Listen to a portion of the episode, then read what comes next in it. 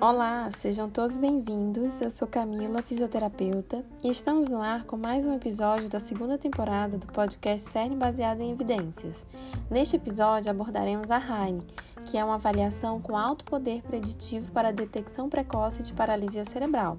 E para isso eu convidei a fisioterapeuta Tatiana Guise para discutir conosco o artigo Exame Neurológico Infantil Hammer-Smith para bebês prematuros, predição de resultados além da paralisia cerebral. A discussão de hoje é para você que já aplica Heine e também para quem ainda não a conhece.